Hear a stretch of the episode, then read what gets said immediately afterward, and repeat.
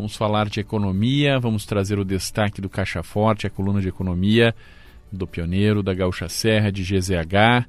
Quem traz os destaques do Caixa Forte é Juliana Bevilacqua. Razip projeta aumentar em 6 mil toneladas a safra da maçã neste ano. Juliana, bom dia. Bom dia, Alessandro. Bom dia aos ouvintes. Pois é, 6 mil toneladas a mais do que a safra passada é a expectativa da Razip, chegando então a uma safra neste ano de 61 mil toneladas. É a previsão da empresa, que é uma das principais produtoras de maçã do país. Cerca de 75% de toda essa produção é destinada às maçãs gala e os 25% restantes correspondem a Fuji e demais variedades. A Razip também projeta expandir a exportação nos próximos anos em 30%, é um aumento de 10% em relação à taxa atual.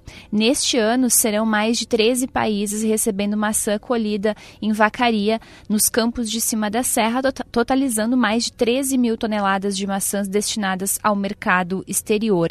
Hoje, entre os principais destinos das maçãs produzidas pela Razip estão Rússia, Bangladesh, Irlanda, Inglaterra, Colômbia, Singapura e Emirados Árabes. Alessandro.